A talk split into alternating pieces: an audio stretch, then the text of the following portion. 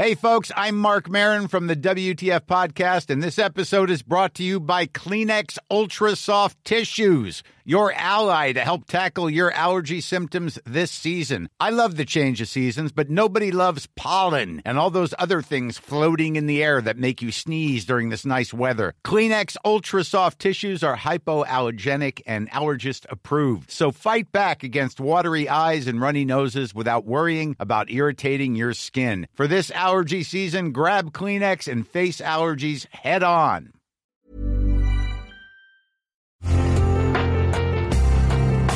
Una imagen vale más que mil palabras y a veces con tan solo escuchar viajamos al mundo infinito de la reflexión. Esta es la imagen del día con Adela Micha.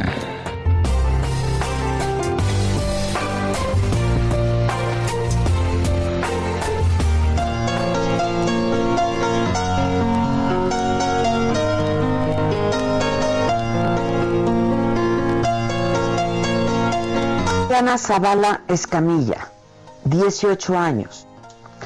Salió a desayunar con una amiga el 2 de agosto en Tlahuelipan, Hidalgo, y no volvió a casa. La buscaron 44 días y la encontraron muerta en un paraje solitario. Un joven con quien sostenía una relación sentimental fue señalado como presunto responsable de su feminicidio está detenido. Ayelin Ixael, 13 años, desapareció cuando iba a buscar a su madre para comer juntas en Tixla, Guerrero. Cinco días después fue localizada sin vida, mutilada en una barranca a 400 metros de su casa.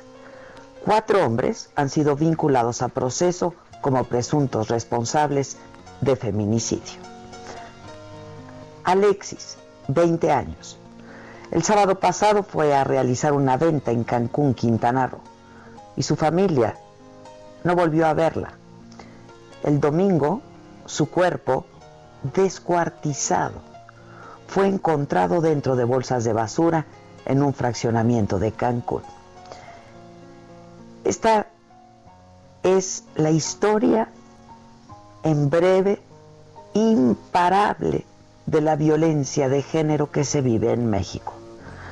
La violencia hacia las mujeres que se ha convertido en un problema estructural y que tiene sus raíces en siglos de dominación masculina. Nace de la falta de equidad en las relaciones entre hombres y mujeres y en la discriminación hacia el sexo femenino. Y está presente en todas partes, en el hogar, en el espacio público, y puede ser física y sexual, pero también psicológica, económica, cultural. Y aunque hay mujeres particularmente vulnerables a la violencia, como las niñas, las indígenas, refugiadas, migrantes, indigentes, detenidas o mujeres con alguna discapacidad, la verdad es que la violencia de género no discrimina, no afecta a grupos específicos de mujeres en la sociedad y tampoco conoce edad, ni nivel socioeconómico, ni educativo, ni entorno laboral. De acuerdo con datos del INEGI en México, dos de cada tres mujeres sufren violencia. La Ciudad de México, el Estado de México y Jalisco son los estados que ocupan los primeros lugares en agresiones contra la mujer y los feminicidios y registran un aumento alarmante. La Ciudad de México decretó la alerta de género para visibilizar este problema. Las voces y los relatos de quienes han decidido no callar han llegado ya a un punto sin retorno, donde ya no pueden ser ignorados o silenciados. Hoy más que nunca es necesario seguir alzando la voz para poner fin a estas prácticas que no tienen que existir. Y comparto con ustedes un caso que ocurrió hace unos días y que pues ha sido muy comentado ahora en los medios de comunicación. Se trata de una mujer talentosa, trabajadora, exitosa, Sabina Berman, una destacada escritora y dramaturga denunció públicamente un problema de paridad en el programa que conducía junto con un compañero. Ambos fueron contratados como co-conductores, en igualdad de condiciones y circunstancias. Pero él, así lo cuenta ella, y así se ha notado, se había apropiado del espacio y limitaba sus participaciones y no había equidad.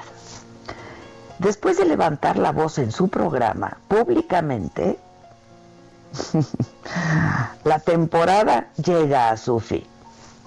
Y el canal anuncia que ya prepara un programa nuevo con el conductor. ¿Y qué con ella? Con Sabina. Déjeme me río otra vez. Está en pláticas para hacer algo en el futuro. El canal no ha condenado la actitud ni el acoso laboral, eso es violencia laboral, que él ejerció sobre ella. Mujeres que trabajamos en los medios decidimos unirnos y apoyar a nuestra compañera contra este tipo de violencia. Por solidaridad, sí, pero porque sabemos de lo que nos está hablando Sabina, porque a todas nos ha pasado, porque todas en algún momento lo hemos vivido. Son estos micromachismos, estas sutiles maniobras y estrategias de ejercicio del poder de dominio masculino en lo cotidiano, que atentan en diversos grados contra la autonomía femenina. Son hábiles frases, tretas y manipulaciones con las que los hombres intentan imponer a las mujeres sus propias razones e intereses en la vida diaria, en el cotidiano. Son de uso frecuente y aún en los hombres normales, entre comillas, aquellos que desde el discurso social no podrían ser llamados violentos o abusadores, controladores o machistas, existen. Y justo de esto hablé, y justo apenas ayer, con el profesor, doctor en medicina, Miguel Lorente, autor del libro Autopsia al Machismo. Eso es el poder, ¿no?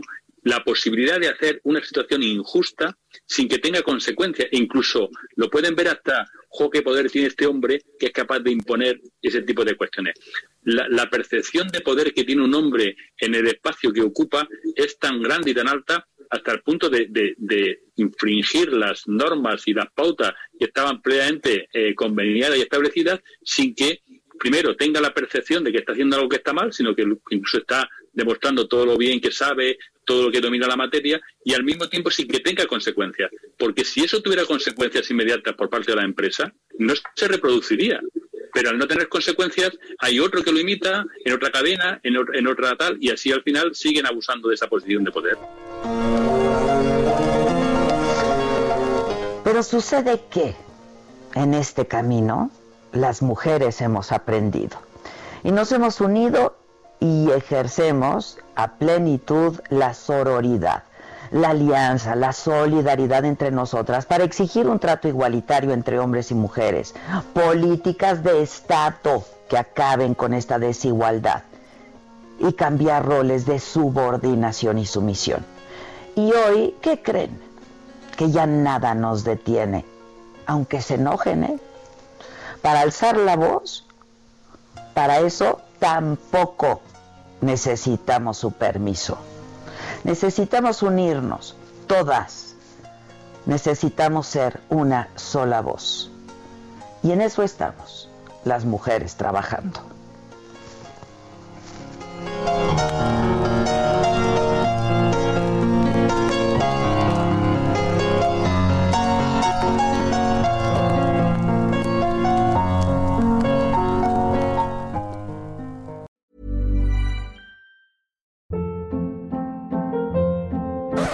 Hold up. What was that? Boring. No flavor. That was as bad as those leftovers you ate all week. Kiki Palmer here, and it's time to say hello to something fresh and guilt-free. Hello Fresh. Jazz up dinner with pecan-crusted chicken or garlic butter shrimp scampi. Now that's music to my mouth. Hello Fresh. Let's get this dinner party started. Discover all the delicious possibilities at hellofresh.com.